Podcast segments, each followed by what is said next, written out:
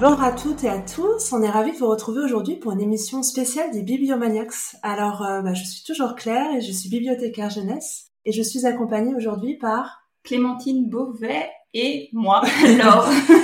et euh, Clémentine Beauvais, on a la chance de l'avoir aujourd'hui pour cette émission pour parler de sa traduction euh, d'Emma, Emma de Jane Austen qui va sortir en octobre aux éditions Baribal. Alors, pour ceux qui connaissent pas encore Clémentine Beauvais, je sais pas s'il y en a parce qu'on parle tellement d'elle dans notre podcast, euh, je vais euh, la présenter en quelques mots. Alors, Clémentine Beauvais, vous êtes une romancière. On vous doit de nombreux romans fabuleux en littérature jeunesse. Des romans tout à tour drôles, émouvants, sensibles, incarnés. Euh, des romans que personnellement, moi j'adore conseiller en tant que bibliothécaire. Vous nous avez fait voyager avec des petites reines. Vous nous avez fait aimer et pleurer avec Songe à la douceur, votre euh, très très belle relecture de Eugène Onegin de Pushkin. Vous nous avez fait suivre un stage dans un EHPAD pas comme les autres. Vous nous avez également montré que les marraines fées peuvent exister dans notre monde. Vous nous avez fait découvrir la mythologie avec Antigone, Ariane, Zeus, Oedipe. Vous nous avez fait enquêter avec un ange dans Carambole Ange et aussi avec une petite fille dans les couloirs de Cambridge avec Billy Scott. Et euh, justement, parlant de Cambridge, vous avez suivi un cursus universitaire là-bas et vous êtes désormais enseignante-chercheuse à l'université d'York. Vous êtes également une essayiste, notamment vous doit laisser écrire comme une abeille, la littérature jeunesse de la lecture à l'écriture, parue tout récemment chez Gallimard Jeunesse, et vous êtes poétesse. On vous doit décomposer aux éditions d'Iconoclaste. Et puis, vous êtes aussi traductrice. Et c'est d'ailleurs pour cette raison qu'on vous ressent aujourd'hui pour votre traduction d'Emma, euh, qui va paraître aux éditions Baribal en octobre 2023. Emma de Jane Austen, un de ses romans les plus drôles. En tout cas, euh, c'est ce qu'on pense avec euh, Laure. Donc on est vraiment ravis de vous avoir avec nous aujourd'hui. Eh ben, merci beaucoup pour cette introduction extrêmement euh, à la fois joyeuse et, douce et, très flatteuse. Merci. avant de parler d'Emma, est-ce que ça vous va si on le résume? Oui, on va faire un petit résumé pour les gens qui éventuellement ne connaîtraient pas du tout l'intrigue. Donc euh, Emma, c'est un roman qui a été publié euh, en 1815 et euh, dans lequel on suit la trajectoire de Emma Woodhouse, qui est donc une jeune et riche aristocrate de 21 ans. De prime abord, Emma, elle a tout pour plaire, elle est belle, intelligente, et elle règne sans partage sur le cœur de son père, qui est un veuf hypochondriaque qui lui laisse faire à peu près tout ce qu'elle veut selon sa fantaisie. Et elle règne aussi en sorte de déesse euh, incontestée euh, sur la petite communauté euh, du village de, Highbury. Tout le monde voit en elle un modèle de perfection et finalement le seul qui s'autorise de temps en temps à la critiquer, c'est un vieil ami de la famille, Monsieur Knightley. Au tout début du roman, Emma s'attribue le mérite du mariage de, sa gouvernante et amie avec un notable des environs. Et euh, forte de cette, expérience, au lieu de décider de se marier euh, elle-même, elle décide de jouer euh, les entremetteuses dans, dans, son entourage. Et sa première victime n'est autre que une jeune orpheline, Harriet Smith, à qui elle décide de faire épouser le vicaire du village, Monsieur Elton. malheureusement pour Emma, son imagination débordante et sa relative méconnaissance de son propre cœur vont assez rapidement compromettre euh, son, projet. Alors, nous, on avait une question à vous poser. C'était, euh, c'est un roman, comme le rappelait Laure, en fait, qui, euh, qui a un peu désarçonné, en fait, le public quand il est paru en décembre 1815. C'était un roman en trois tomes et certains ont abandonné au bout du premier tome parce qu'ils trouvaient qu'il se passait pas grand chose dans la vie de ce village-là. Walter Scott, au contraire, trouvait que pour lui, c'était un très très grand roman un roman d'un nouveau genre, beaucoup plus moderne. Vous, Clémentine Beauvais, quel est votre ressenti par rapport à ce roman? Comment vous le définiriez? Et surtout, quels en sont pour vous les ressorts euh, essentiels? Bah déjà, merci de m'apprendre ça. Je savais pas en fait qu'il y avait des gens qui avaient lâché après le premier tome. euh, c'est un roman qui est très intéressant structurellement, c'est vrai, parce que euh, la première partie peut faire penser euh, qu'il n'y a pas grand-chose d'autre à savoir que ce qui se passe de prime abord, c'est-à-dire une jeune fille très brillante, mais aussi très naïve, qui essaye de répondre l'amour dans les cœurs sans y arriver. et même en lisant la deuxième partie, on peut se dire voilà, que c'est ce qui se passe, que c'est une romance avec plein, plein, plein de mariages qui se passent les uns euh, dans les autres ou qui, qui, qui échouent à arriver. Et en fait, ce qui est très intelligent dans ce roman, c'est que c'est euh, un roman policier caché. On ne sait pas qu'il y a y, a un, crime, on va dire, et euh, on le découvre à la fin d'une certaine manière. Euh, donc évidemment, il faut rien en dire, et on va pas spoiler, mais c'est important, je pense, de, se rendre compte de ça quand on essaye de, réfléchir à la structure de ce texte, qui est un texte très long. Hein, c'est vraiment un, un, très long Austin. On aperçoit quand on commence à parce que non, quand on lit hein, aussi, ça va très vite, même quand c'est très long. C'est tellement agréable. Quand on traduit, c'est aussi très agréable, mais c'est vraiment très long. Mais en fait, cette structure euh, qui, donne quand même une certaine, euh, une certaine lenteur ou une certaine pesanteur au, rythme du texte, euh, elle est là pour permettre à, à, quelque chose d'autre de se cacher. Et ce qui est très intéressant dans ce qui est c'est caché, c'est que tout le long, on se permet de juger Emma. On se dit ah mais qu'est-ce qu'elle est nouille, là, vraiment. Ou alors elle est exaspérante. On entend souvent ça. Emma est exaspérante mais en fait, une fois qu'on arrive à la fin, on s'aperçoit, et c'est ça toute la magnificence de ce roman, qu'on a été comme elle, Bernet, que comme elle, on avait quelque chose qui se passait sous nos yeux tout le temps et qu'on l'a pas vu. Et ça, c'est très très très intelligent et c'est en ça que je suis tout à fait d'accord qu'il y a un côté très moderne. C'est que ça préempte à la fois le roman euh, policier euh, avec la narration non fiable, un peu à la meurtre de Roger Ackroyd. Ça préempte euh, le roman euh, moderniste de, plein de manières, surtout avec les flux de paroles qui parfois deviennent extrêmement étranges d'ailleurs dans ce roman. Donc il y a tout un tas de choses dedans qui pour moi en font quelque chose de très différent des autres bouquins de Stine. Je, je vais rebondir justement sur un des points euh, que, que vous avez évoqué. Enfin, vous dites, voilà, euh, Emma, elle est, euh, soit on se dit, elle est, elle est vraiment bête, soit elle est exaspérante. C'était un des points aussi de Jane Austen quand elle a, quand elle a écrit ce livre. Elle avait un peu peur d'être la seule à pouvoir aimer, en fait, ce personnage qui, il est vrai, n'est pas, de prime abord, son héroïne la plus sympathique. Enfin, voilà. Vous, qu'est-ce que vous en avez pensé? Enfin, qu'est-ce que vous en pensez d'Emma? Moi, j'ai toujours adoré Emma, je dois dire. Donc, quand les gens disent elle m'exaspère, je me dis pas problème. Mais euh, je pense qu'elle exaspère pour une raison assez particulière qui est dit sur la toute première page. Euh, Emma Woodhouse, euh, jeune, intelligente, riche et belle, ou riche, intelligente et belle, quelque chose comme ça, disposant d'une maison cossue. Enfin, je me souviens plus exactement de la première phrase, mais voilà, tout de suite, elle est exaspérante. Pourquoi? Parce qu'elle a tout que l'on croit. Mais en fait, ce que je trouve fascinant dans cette première page, c'est qu'on nous dit à la fois ça. C'est-à-dire qu'on nous met dans l'esprit, on nous conditionne à se dire bitch. Et en fait, quelques lignes plus tard, comme ça, elle nous glisse une petite phrase qui dit euh, Sa mère était morte assez tôt pour qu'elle ne se souvienne que très vaguement de ses câlins. Et cette phrase que je trouve très intéressante, j'en parle d'ailleurs dans la préface euh, d'Emma que, qui va être adjointe donc, la, à la traduction, c'est que cette phrase, l'air de rien, elle nous met une autre chose en tête, ou elle peut nous mettre une autre chose en tête, que c'est une jeune fille qui est orpheline de mère, qui est orpheline de mère et qui est avec un père qui est complètement, euh, euh, alors non seulement il est hypochondriaque, euh, permissif, très pleutre, mais en plus lui pour le coup il est très très exaspérant. je, je, pense que peu de gens peuvent avoir pour le père une très grande affection parce que oui il est bien brave, mais c'est pas quelqu'un avec qui on a envie de grandir et à côté de qui on a envie de grandir. Et je pense que Emma, les gens qui la trouvent exaspérante, peut-être que, je dirais pas qu'ils manquent d'une empathie fondamentale, mais peut-être qu'ils ont, qu'ils passent à côté d'une dimension du roman très intéressante, qui est le fait que Emma, et vous l'avez tout à fait dit tout à l'heure, ne connaît pas son propre cœur. Elle ne peut pas le connaître parce que sa mère n'a pas été là pour l'élever. Elle ne se souvient que très vaguement de ses câlins, comme c'est dit au début, euh, et que sa gouvernante part, c'est-à-dire que ça commence avec euh, l'histoire commence avec son substitut de mère qui s'en va et qui quitte le foyer. En fait, ça commence avec un drame, cette histoire drôle. Et on a l'impression que c'est drôle parce que c'est léger, parce qu'elle est belle, qu'elle est intelligente et qu'elle est riche, mais, mais elle est tout d'abord orpheline de mère et il lui manque quelque chose, je pense euh, vraiment de très profond émotionnellement, qui fait que c'est cette héroïne-là. Et moi, ça me touche beaucoup chez elle. Je trouve que cette, cette, euh, cette capacité incroyable à se tromper, à se fourvoyer dans toutes les directions, une fois qu'on comprend d'où ça vient, euh, il y a quelque chose de profondément émouvant et d'attachant dans ce personnage.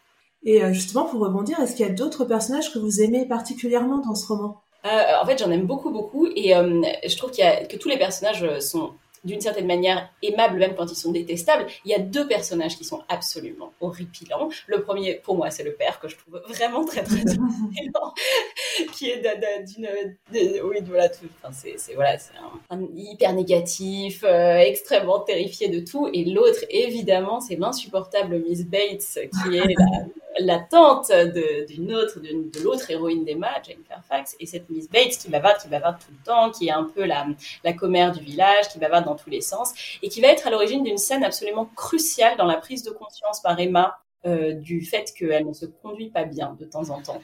Euh, et donc Miss Bates est un personnage très très intéressant, horripilant, mais aussi euh, d'une certaine manière très important. Et dans les autres personnages très importants, je l'ai déjà mentionné, il y a Jane Fairfax, qui est une jeune femme qui va arriver pas tout de suite, elle arrive un peu, un peu plus tard que le début du roman. Et Jane Fairfax, c'est l'égal d'Emma, mais en brune et en réservé. Et, et Jane Fairfax, elle va avec une, extrême intelligence, mais aussi énormément de discrétion, être cette espèce de euh, d'antagoniste bizarrement à Emma parce que sa seule présence euh, éveille Emma à ses propres faiblesses. Et Jane Fairfax, c'est un personnage vraiment fascinant, à la fois pour ce qu'elle a et pour ce qu'elle cache. Et pour le coup, je la dirais même encore plus moderne comme personnage. Euh, que, Emma, on dirait presque un personnage à la Henry James en fait dans, dans, dans l'œuvre de Steve. Après, ça va être la dernière question justement sur le roman, mais qui va nous permettre euh, après d'évoquer justement tout le travail de traduction que vous avez euh, fait. Euh, C'était savoir, on parlait de vos personnages préférés, peut-être qu'il y a des scènes que vous adorez tout particulièrement euh, dans ce roman. Vous parliez de la scène qui est très très importante avec Miss Bates. On va pas trop en dire parce que c'est une scène vers la fin et c'est vrai qu'elle est, elle est déterminante. Elle va faire évoluer plein de choses, révéler aussi peut-être des, relations autre. Euh, justement, quelles sont les scènes que vous, vous préférez dans ce roman? Alors, il y a tout un tas de scènes qu'on peut aimer pour différentes raisons. Celle de Miss Bates, elle est cruciale pour le développement du personnage. Il y en a d'autres qui le, qui le sont aussi. Hein. Euh, il y a des scènes qui sont hyper comiques, qui sont extrêmement drôles. Celle où elle passe son temps à essayer de remettre, enfin, faire semblant de remettre son lacet de chaussure tout en marchant le long du chemin pour laisser le temps à Harriet Smith et à son, et au, pasteur, au, révérend de, de, de, faire naître leur, leur grand amour et qu'ils qu n'arrêtent pas de l'attendre en, lui disant, mais, mais attends, t'as un problème avec sa chaussure. Allez-y, allez-y, juste devant. Et ça, c'est vraiment des scènes, mais ça serait dans, dans, un, dans un film euh, de, ce serait dans, ouais, dans un épisode des bronzés. Franchement, ça serait pareil, quoi. Ça, ça exactement la même chose. Il y a la scène, la fameuse scène des charades, bah, qui est celle que je vous ai euh, donnée à lire, qui est, euh, qui est vraiment très très drôle parce qu'encore une fois, on a, on a Jay, on a, Jay, on a Emma et, et Harriet qui qui, qui, qui, brillent parfaitement l'une et l'autre dans leurs deux registres. Emma, euh, sarcastique et intelligente, et, euh, et Harriet, complètement benette, euh, qui, qui n'en revient pas et qui est persuadée de l'amour de, de, ce bon pasteur pour elle. et puis, il y, y, a tout un tas d'autres scènes que je trouve très intéressantes. Et moi, il y a une conversation que j'aime particulièrement, qui me touche vraiment beaucoup, beaucoup, et qui est une conversation un peu en marge du reste, une conversation entre Jane Fairfax, justement, et le frère de ce Mr. Knightley que vous mentionniez tout à l'heure, qui s'appelle Mr. John Knightley, c'est son frère, donc le grand frère. Et il y a une conversation qui est d'une humanité vraiment à tomber à la renverse, est très courte, et qui montre en fait euh, que John Knightley, euh, qui est une espèce de bourru ronchon, a vraiment un cœur, mais vraiment d'une grande, d'une grande humanité. Il comprend exactement Jane Fairfax. Il la comprend beaucoup mieux qu'Emma, c'est ça qui est très intéressant. Et c'est l'une des rares conversations entre un homme et une femme chez Emma qui n'est pas du tout guidée ni par un lien de parenté, ni par un lien d'amour en fait. Et c'est une conversation absolument amicale qui en plus a un côté transgénérationnel assez intéressant parce que John Knightley est un peu plus âgé que, euh, que Jane. Pardon, j'ai dit que c'était son grand frère, c'est son petit frère de, de, de Mr. Knightley.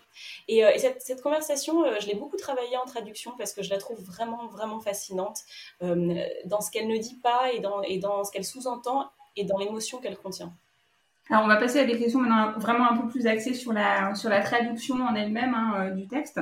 Moi, j'étais assez curieuse de savoir, ce roman, vous l'avez d'abord découvert en, en, anglais, donc dans la langue originale, ou, euh, ou en français, quand vous l'avez lu pour la toute première fois? En anglais. En fait, j'ai découvert tout Jane Austen en anglais. J'en ai jamais lu en français. Et euh, bah, comment est né le projet de proposer cette nouvelle traduction d'Emma? Est-ce vous qui avez initié le projet ou c'est l'éditrice? Alors, c'est pas du tout moi à la base, c'est l'éditrice que je ne connaissais pas, Falène de la Valette, qui un jour m'écrit par le truchement d'un ami commun en me disant euh, Bonjour, euh, j'ai quelque chose à vous pro proposer, euh, retraduire Jane Austen, est-ce que ça vous dirait J'ai dit ce genre de proposition qui mérite au moins un coup de fil. Et là, elle m'a appelé et elle m'a exposé son idée éditoriale qui était de lancer une collection qui s'appelle Jane, qui, était, qui, s'est matérialisée. Hein. Et cette collection, euh, destinée aux, fans de Jane Austen, serait à la fois des retraductions et des romans euh, un peu dans le style de Jane Austen, mais plus contemporains, ainsi que des autres textes découverts ou redécouverts à amener en France en traduction. J'ai tout de suite compris la logique de la collection, parce que euh, sans me définir moi-même comme super fan de Jane Austen, je pense que je, conçois tout à fait bien euh, cette espèce de désir qu'on a quand on a lu du Austen de trouver des textes qui sont un peu similaires en fait, qui donnent cette espèce d'ambiance qui est loin d'être de la bluette, hein, qui a vraiment un fond social, une espèce de une ironie, une vraie, euh, il y a vraiment quelque chose à se mettre sous la dent, mais quand même avec un côté assez euh, assez assez classique, on va dire, une facture assez classique quand même dans, euh, dans ces textes-là. Et, euh, et, donc j'ai tout de suite compris la logique euh, de cette collection. Elle m'a semblé très très maline. Et elle m'a dit, bah voilà, elle m'a dit quel, quel, texte tu voudrais traduire. Et moi tout de suite je lui ai dit Emma en fait. c'est mon océan préféré, ça l'a toujours été. Donc je, je, je, comprenais évidemment la logique qu'il aurait pu y avoir à vouloir retraduire Orgueil et Préjugés, qui est très connu, que j'aime beaucoup aussi. Hein. Euh, Raison et Sentiment que j'aime beaucoup moins, donc ça j'étais pas très partante. Euh, je trouvais que euh, Northanger Abbey aurait été très rigolo à traduire. C'est vraiment un, une parodie de roman gothique qui est écrite Austin, mais qui requiert quand même une espèce de connaissance du roman gothique du XVIIIe siècle, qui rend ça un petit peu compliqué en fait comme premier bouquin à sortir en retraduction. Donc en fait, Emma s'est assez vite imposée. La seule question, c'est après, c'est devenu des questions de longueur. C'est vrai que c'est un texte très très long et de délai. mais ensuite, on a fait un calibrage. Euh, et, puis, et puis un essai de traduction, et on est parti euh, pour, pour Emma, ce qui m'a énormément réjoui. Je crois que c'était à peu près la quatrième fois que je le relisais au moment où on s'est décidé pour cette traduction. Ce qui paraît beaucoup, mais en fait, c'est pas tant que ça quand on connaît les fans de Jane Austen. Nous deux, par exemple. Oui, voilà.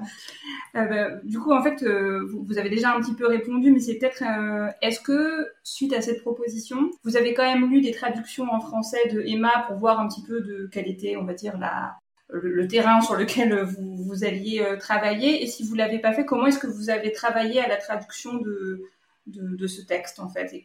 Je n'ai pas du tout lu de traduction. Française. Non. Alors, pas dans un premier temps. En fait, la manière dont j'ai fait les choses, c'est que j'ai d'abord traduit donc, j'ai d'abord fait un essai de traduction. J'avais une idée assez claire de vers là où je voulais aller.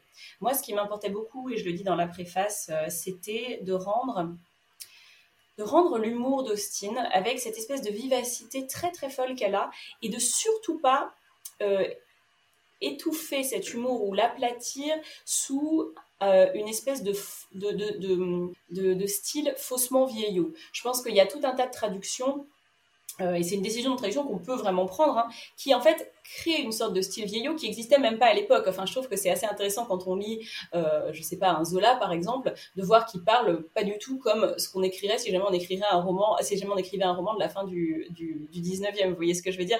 Et je trouve que dans les traductions, il y a un certain nombre de codes. Euh, voilà, on décide de mettre des euh, je ne sais guère ce qui, euh, j'ignore ce que, etc. peu me chaude, alors que bon, on pourrait tout dire je ne sais pas, et ce genre de choses-là. Et ça, ça me paraissait important parce que évidemment, je voulais qu'on cette satisfaction quand on, quand on lit le texte d'avoir accès à quelque chose d'un peu ancien. Mais d'une certaine manière, il y a plein de choses qui sont anciennes dans ce texte. On l'a déjà. On n'a pas besoin de surjouer. Enfin, pour moi, j'avais pas envie de surjouer l'espèce de maniérisme vieillot qui consisterait à multiplier les imparfaits du subjonctif, à créer des, euh, voilà, à utiliser des mots un peu anciens, dire soulier pour chaussures, dire, euh, euh, voilà, tous ces je ne puis au lieu de je ne peux pas, ce genre de choses là. Donc ça, c'était un parti pris que j'avais qui était assez fort. Je voulais aussi euh, ne pas me limiter à des mots en français qui étaient disponibles en français à l'époque de l'écriture du texte en anglais, si vous voyez ce que je veux dire. Je voulais pas non plus que ce soit trop évident. Donc là, c'était vraiment au cas par cas. On a discuté avec mon éditrice au cas par cas de ce genre de choses. Et voilà, donc j'ai privilégié quand même euh, la vivacité, euh, la simplicité, mais en gardant quand même la syntaxe. Alors moi, ce que j'aime beaucoup chez Austin, c'est cette espèce de syntaxe hyper labyrinthique, avec euh, des propositions enchâssées, des machins, des, des, des tirets, des, des, trucs à non plus finir, qui, qui d'ailleurs sont assez surprenantes parce que la grammaire anglaise supporte assez mal normalement ce genre de structure. Et elle, elle le fait. Et ça donne un aspect un peu flux de conscience que j'aime bien. Et donc la vaste majorité du temps, je l'ai préservé. Mais euh, pour ne pas alourdir, euh, j'ai beaucoup joué sur des manières d'éviter les grosses charnières grammaticales, les gros puisque, euh, étant donné que ce que j'aimerais, etc., et les imparfaits, et les imparfaits du subjonctif et les passés dans le passé, etc. Donc c'était vraiment des décisions au cas par cas comme ça. Donc j'ai fait un calibrage là-dessus, on en a discuté. J'ai traduit tout le premier tome. Euh, vous me disiez que c'était en trois, volumes. Hein. Et en fait, c'est seulement à la fin du premier tome, quand j'ai fait ma première vraie relecture, que là, je l'ai faite avec à côté, sous les yeux, la traduction euh, de chez Gallimard, de la Pléiade. Et là, je l'ai fait en fait euh, pour tout un tas de raisons. C'est que déjà, ça m'intéressait pour le coup de savoir quelle, et aussi, je dois dire que j'étais un petit peu inquiète que ce soit similaire. et en fait, j'ai été très rassurée de voir qu'on avait pris des décisions de traduction extrêmement différentes l'un de l'autre et qui étaient complètement logiques euh, euh, selon les, les partis pris qu'on avait, euh, qu'on avait chacun. C'était la première fois que j'ai fait quelque chose comme ça parce qu'avant, j'ai jamais fait de retraduction. Donc, c'est assez étonnant et bizarre de, de le faire avec, avec le, bouquin ouvert quand on fait la relecture. Mais c'était très utile, notamment pour s'apercevoir le nombre de phrases qu'on saute en traduction c'est un gros truc. Les éditeurs nous le disent souvent, hein, mais elle est passée où cette portion de phrase Et là, en effet, je savais qu'est-ce qu'il raconte là et, et, je dois dire que j'ai même, j'ai même repéré des phrases qui avaient été oubliées dans l'édition. Donc, comme quoi, c'est pas que moi. C'était vraiment très satisfaisant et intéressant et j'avais l'impression d'être en la compagnie d'une autre voix, en fait, euh, euh, qui était là euh, et, qui et, qui intervenait, du coup, seulement au stade de, l'ultime relecture. moi, j'avais une question par rapport au, au personnage. Euh, est-ce qu'il y a des personnages où vous avez eu euh, plus de difficultés à trouver le ton exact, celui que vous aviez euh, en tête en lisant la version anglaise, et vraiment retranscrire leur identité telle que vous l'aviez dans la dans la langue anglaise en français? Pas vraiment. Enfin, en tout cas, il n'y en a aucun qui me saute à qui me saute comme ça, qui, qui, vient dans mon esprit. Mais par contre, je pense que c'était surtout avec mon éditrice qu'il y a eu pas mal de négociations, en fait, au niveau du ton pour les personnages. Parce que, de mon point de vue, j'avais parfaitement raison. Mais, mais bon, toute traduction est une négociation entre, entre éditrice et traductrice. Et évidemment, elle avait raison sur tout un tas de choses. Et notamment, on a beaucoup parlé euh, de la manière dont les couples se parlent entre eux. Moi, je voulais absolument, parce que c'est assez rare chez Austin qu'on ait des couples mariés qui s'entendent bien et même qui sont visiblement amoureux. C'est très rare. Et là, il se trouve qu'on en a deux. On a quand même les Elton, qui sont non seulement, euh, non seulement mariés, mais alors vraiment des tourtereaux euh, pas possibles et très exaspérants d'ailleurs, mais qui clairement, euh, voilà. Et la sœur d'Emma, Isabella, et son mari, Mr. John Knightley, qui, alors je dirais pas qu'ils sont passionnément amoureux, mais il y a entre eux une espèce de respect et de et d'affection, même si lui il est un peu ronchon, euh, qui, me semble assez intéressant. Donc moi je voulais absolument qu'il se tutoie. Et ça, ça a été une grosse discussion avec, euh, avec mon éditrice, parce que évidemment en anglais on n'a pas à se poser cette question. Mais en français, il faut se la poser. Et on s'attend à ce que les couples mariés euh, dans l'Angleterre du début du 19e se vous voient. Or, moi, je voulais vraiment rendre un côté affectueux. Donc, non seulement il se tutoie, mais en plus, il s'appelle par exemple mon amour ou ma chérie au lieu de ma chère. Et ça, voilà, ça faisait partie des décisions qui me semblaient importantes pour transcrire quand même ce lien entre les deux et qui a été objet, euh, sujet à discussion. Alors, par, rapport euh, à vos autres euh, travaux de traduction, parce que vous avez traduit de la poésie, des romans, etc., est-ce que pour vous, il y a eu une particularité dans la traduction bah, justement de, de Emma? Est-ce qu'il y a une musique particulière à la langue de Jane Austen? Vous avez un peu commencé à en parler hein, en disant toutes ces choses qu'elle fait avec euh, ses phrases à rallonge, qu'elle casse un peu les codes, on va dire, attendus de la grammaire anglaise. Mais est-ce qu'il y a d'autres choses, voilà, qui pour vous font vraiment sa patte et son identité euh, en la traduisant? Oui, il y a des choses très intéressantes qui me, sont venues au fur et à mesure de la traduction. Euh, une chose qui m'a frappée, dont je m'étais pas rendu compte avant, c'est le fait que le langage utilisé, langue utilisée par Austin est extrêmement peu métaphorique.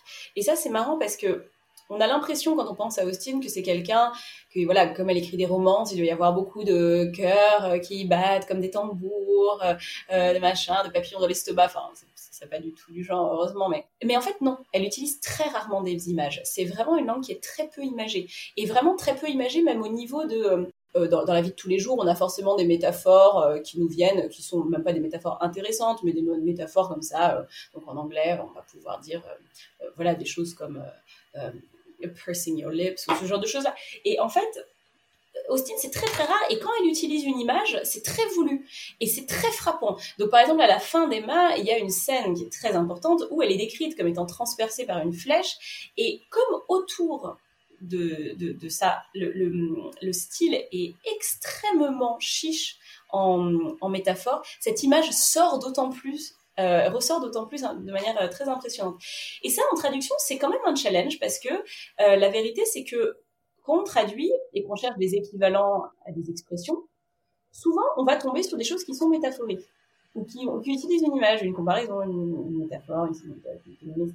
Et, et donc moi, il fallait toujours que je, que je me réfrène un peu et que je me dise oh là là, je vais pas dire ça parce que non, elle utilise quelque chose de littéral ici. Moi, je veux rester dans ce littéralisme-là et, préserver cette espèce euh, de côté austinien très terre à terre en fait dans la manière qu'elle a de décrire les choses.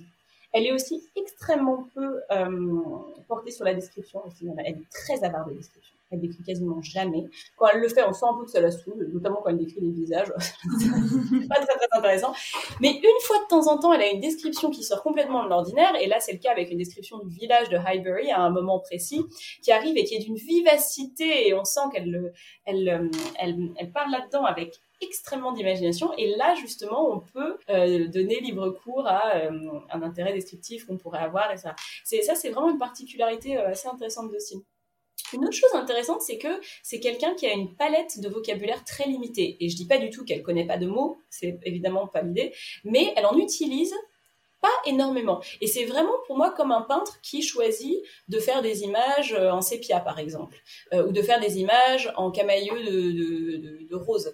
Elle, est complètement capable, évidemment, d'utiliser une palette plus large, c'est simplement qu'elle choisit volontairement de la restreindre.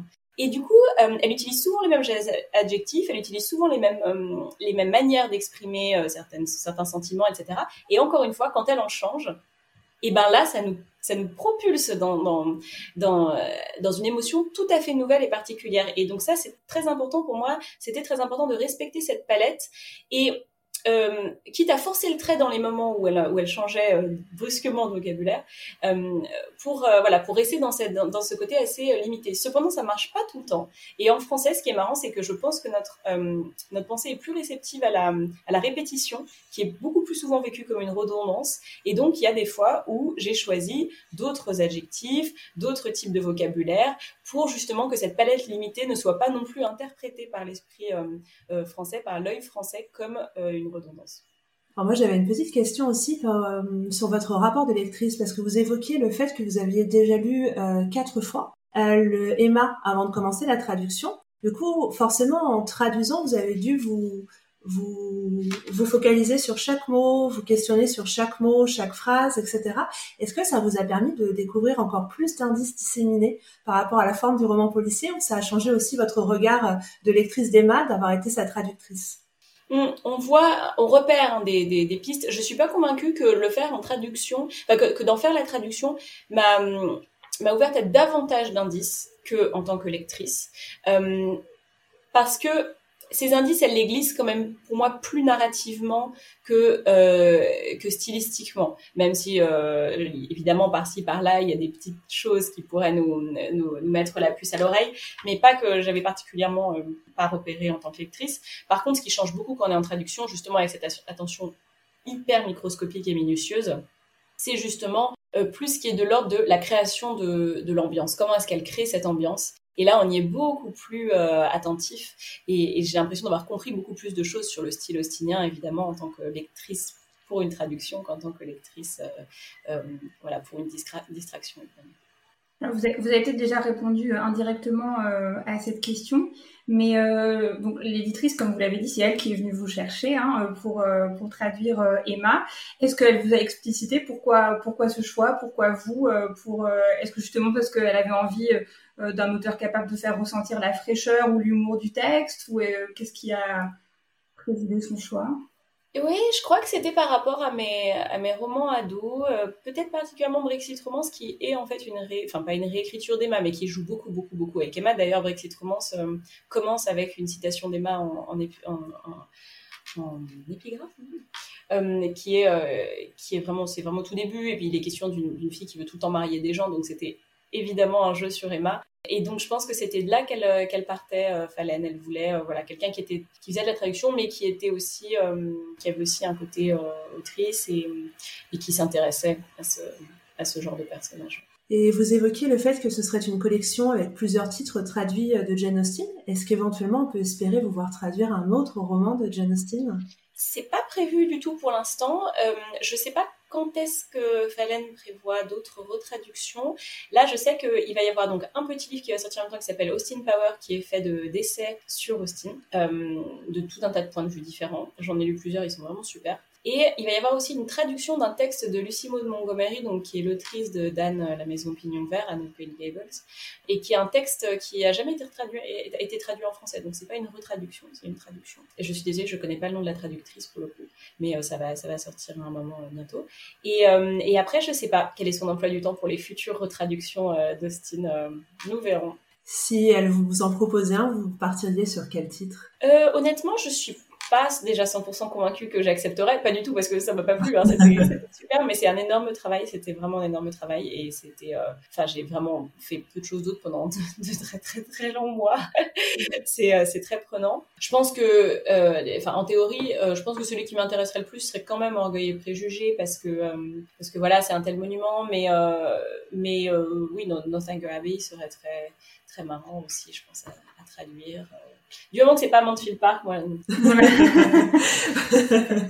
je crois qu'on est plusieurs à pas mettre dans nos préférés Mansfield Park. Bah, c'est-à-dire que moi, ce que j'ai remarqué, c'est que systématiquement, les gens qui disent Mansfield Park est de loin le chef-d'œuvre de Jane Austen et les gens qui ne comprennent pas ça sont idiots, sont des gens qui sont avec qui j'ai pas envie de passer un nouvel an en tête à tête. Donc, euh...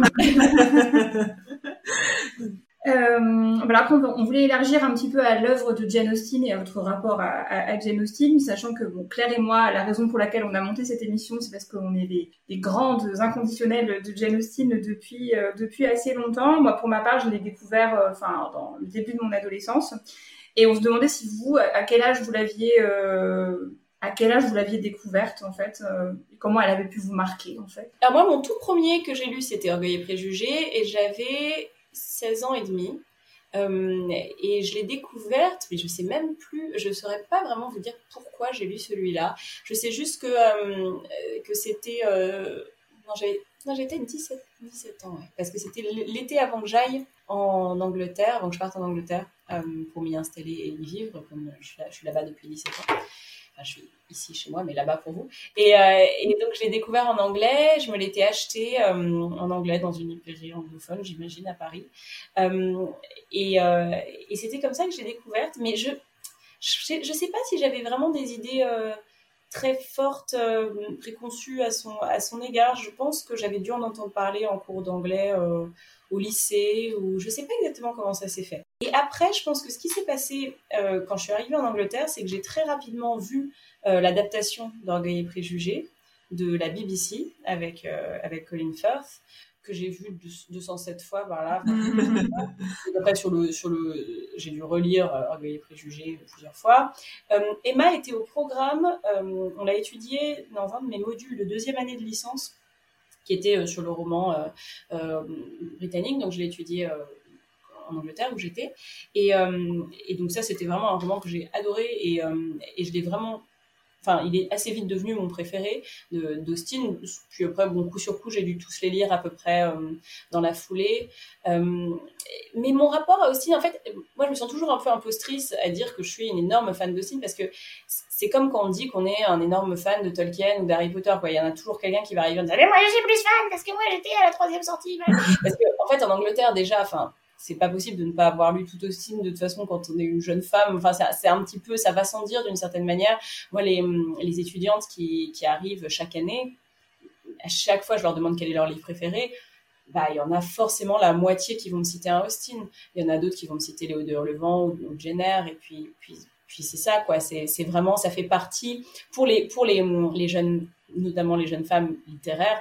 C'est vraiment la tarte à la crème Austin en Angleterre. Et, en plus, c'est un, pays qui est absolument fasciné par elle. C'est-à-dire que on avait, je me souviens très bien, il y avait une série qui s'appelait euh, Lost in Austin qui est, est sortie à peu près au moment où j'étais en licence. Euh, Bridget Jones, évidemment, est basée sur Orgueil et Préjugés. Ce genre de choses-là, on passe un peu à côté en France parce que la réception d'Austin a été assez bizarre en France. J'ai l'impression que ça reprend maintenant énormément. Mais euh, bon, enfin, Austin, quand on était ado, on lisait pas Austin, quoi. Enfin, sauf si on était, euh, sauf, pour des raisons très particulières. Il y a eu quelques films qui ont aidé aussi, mais euh, mais voilà, moi je dirais pas que je suis la plus grande fan d'Austin du monde, puisque euh, puisqu'il y en a des tas qui font des choses poussées que moi. mais ça reste une autrice que j'admire énormément et, plus en fait qu'au début, parce que quand je l'ai connue d'abord, mes premières lectures d'elle ont été euh, un peu euh, conformes à l'idée que certaines personnes s'en font de quelque chose qui est surtout de la romance, alors qu'en fait je pense que c'est vraiment une, une, une, mauvaise conception d'Austin de dire que c'est une autrice de romance.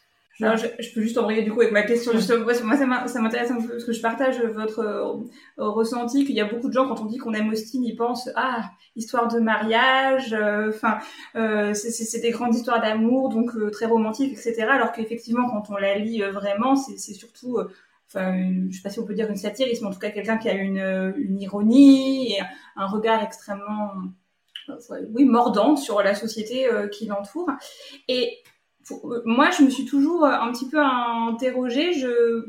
Comment se fait-il que Austin ait été autant tiré du côté de la romance alors que c'est pas le, cœur euh, de, enfin pour moi c'est pas le cœur du tout de, son œuvre. Le mariage c'est presque un prétexte. J'ai l'impression à raconter autre chose. Euh, Est-ce que vous, comment vous l'expliquez, enfin le fait qu'on est autant tiré vers un côté un peu un peu sucré, un peu midinette presque en fait. Bah, je pense que déjà, ouais, c'est important de dire et redire que, euh, le, que comme je l'ai dit dans la préface, que le cœur palpite très peu chez Austin, parce qu'il y a littéralement quelques pages par livre qui sont vraiment papillons, parce que le reste du temps, en fait, c'est vraiment très très peu, c'est au, au compte-goutte. Je pense qu'il y a plusieurs raisons. Déjà, le fait que, contrairement à l'Angleterre, en France, pendant très longtemps, ça a été très difficile de voir des, des femmes autrices comme autre chose que des autrices de romance. Euh, il y a eu quelques figures comme Yourcenar qui ont réussi à s'en sortir en écrivant des trucs avec des hommes qui faisaient des guerres dans, la, la, Rome antique. Ça, ça, ça fonctionne parce que d'un coup, c'est un sujet légitime et puis avec une, une bonne grosse écriture de cagneuse, ça fonctionne très bien. Mais dès que c'était une femme qui écrivait quelque chose de l'ordre de l'histoire d'amour, enfin en Angleterre, ça fait même, euh, même avant le, le, 19e siècle, hein, parce que là on, parle de mais quand elle parodie euh, euh, dans Northanger Abbey, elle, elle, parodie le roman gothique du 18e siècle, qui était déjà écrit aussi par des femmes. Donc on a quand même, on a quand même Austin. Plus tard, on a les, les sœurs Brontë, on a George Eliot, on a vraiment des figures très importantes. Et en Angleterre, c'est pas difficile sur une liste de lecture universitaire de trouver des femmes tout de suite quoi. En, en France, c'est quand même compliqué quoi. Une fois qu'on a on a mis Georges Sand là-dedans. Euh, certains vont mettre Colette et encore, comme on voit, comme a été traitée Colette, qui est quand même l'une des plus grandes autrices de toute l'histoire de la littérature, et que euh, pendant la majeure partie du XXe siècle, c'était quelqu'un qui était une autrice de dictée. Donc, je pense que à partir du moment où on néglige Colette à ce point, c'est pas du tout étonnant que quelqu'un comme Austin, sa réception en France, ça a été, euh, voilà, c'est des gens anglais qui boivent du thé et qui parlent de mariage, parce que il y a, c'est, c'est, y a un côté quand même voilà, c'est d'écriture féminine, quoi. Je sais pas si les traductions ont fait quelque chose. Je pense que Fallen, l'éditrice euh, de, la collection, serait capable d'en parler mieux que moi parce qu'elle a fait beaucoup, beaucoup de recherches à ce sujet sur la réception d'Austin à travers ses traductions, euh, qui ont montré qu'il y a eu, il me semble-t-il, d'après ce qu'elle me disait, une sorte d'effet accordéon où soit c'était des traductions très simplifiées, voire abrégées et, un peu frivoles, soit au contraire très sérieuses et très euh, quasi académiques, avec justement en essayant de rajouter au sérieux euh, parce que parce que sa vocation de satiriste serait trop vite perçue comme comme une, une impression de frivolité. Donc peut-être qu'il y a quelque chose qui manque dans notre catégorie mentale française pour femmes rigolotes qui parlent d'amour. Peut-être.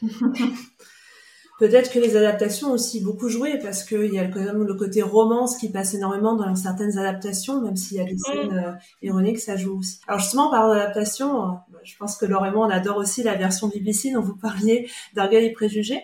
Est-ce que vous en avez vu certaines autour d'Emma, après ou avant la traduction?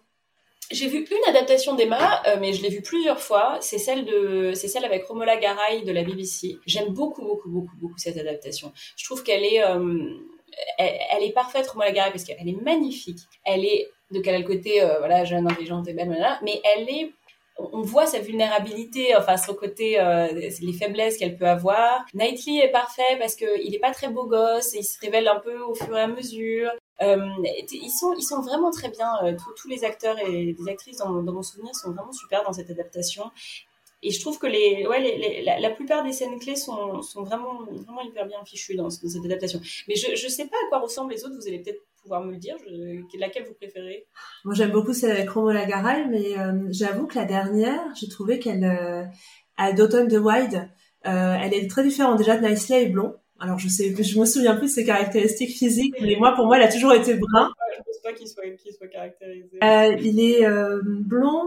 Euh, il y a un côté très léché des décors, de l'atmosphère. Enfin, c'est un côté très esthétique, très esthétisant aussi. Enfin, les scènes de pique-nique par exemple ou les scènes de bal sont très très très très belle. Et après, il y a un regard en fait, euh, quelqu'un qui a lu le roman et qui a voulu rajouter des scènes en interprétant. Et il y a un côté, je pense, où, euh, contrairement à ce que vous disiez, euh, il, pousse Emma dans son côté odieux, je pense, beaucoup plus, beaucoup plus loin qu'il l'avait osé jusqu'à présent, parce qu'elle elle, finit par devenir émouvante, mais le côté tête à claque est, est vraiment très très assumé dans cette adaptation. Enfin... Je, pense qu'elles se complètent, elles offrent un regard très différent, comme deux traductions pourraient apporter euh, vraiment une vision euh, d'une œuvre. Elle est intéressante à voir. Je serais curieuse d'avoir votre retour si un jour vous avez le temps. Elle est, elle est vraiment très très chouette aussi. Hein. Alors moi, j'avais quand même envie de savoir si éventuellement vous aviez d'autres projets en cours qui ne concernent pas Emma, mais je suis toujours curieuse. J'attends toujours les romans avec impatience des Clémentine Beauvais. Ah là, il n'y a pas de roman,